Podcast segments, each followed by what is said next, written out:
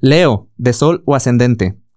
Tu rutina y tu día a día te está exigiendo mucho, pero muchísimo a cambio. Y esto se debe a, pues, a algo porque te está afectando a nivel salud. Y esto te lo estaba ya, pues, pidiendo, ¿no? Te lo estaba exigiendo. Ya sea que el día al día, pues, no te alcanzaba el tiempo para hacer todo. Lo que querías, pues, se te fue acumulando. Se te fue ahí, este, tareas, pendientes, compromisos. Y, y bueno, pues esto te estuvo viendo presionado y te estuvo afectando en tu estrés. Podrás verte de, pues esta semana podrás ver como la solución, ¿verdad? Pero no es así como que se te ponga en charola de plata, sino caes en el 20 decir, bueno, ya sé lo que tengo que hacer, ¿no? Ya sé lo que tengo que hacer para comenzar, pero pues yo lo único que te puedo dar consejo es que un día a la vez vayas priorizando y vayas acomodándote para darle solución y que encuentres una nueva estabilidad.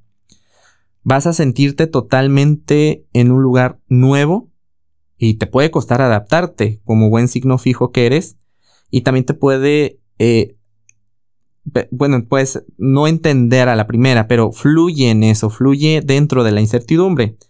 Lo que quiero que sepas es que esto te está moviendo para un cambio que tú ya estabas pidiendo, Y tienes toda la oportunidad de sanar aquello que te está, pues, molestando, que te está doliendo, vaya, y poder sentir totalmente una renovación.